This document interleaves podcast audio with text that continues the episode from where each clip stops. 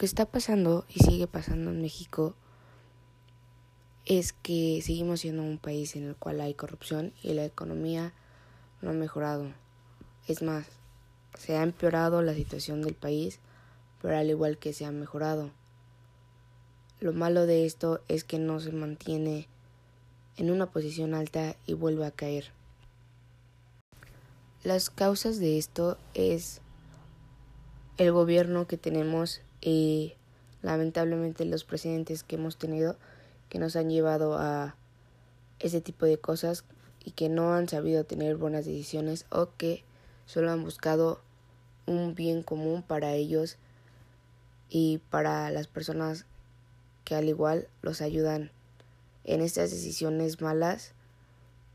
pero que para ellos de alguna forma son buenas ya que los beneficia hablando políticamente o económicamente.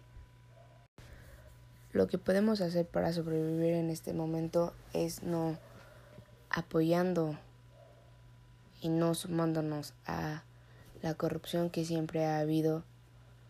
en el país, al igual que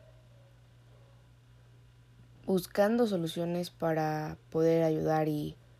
que a pesar de que a lo mejor no tengamos mucho poder, pero sí hacer algo para cambiar la historia de nuestro país,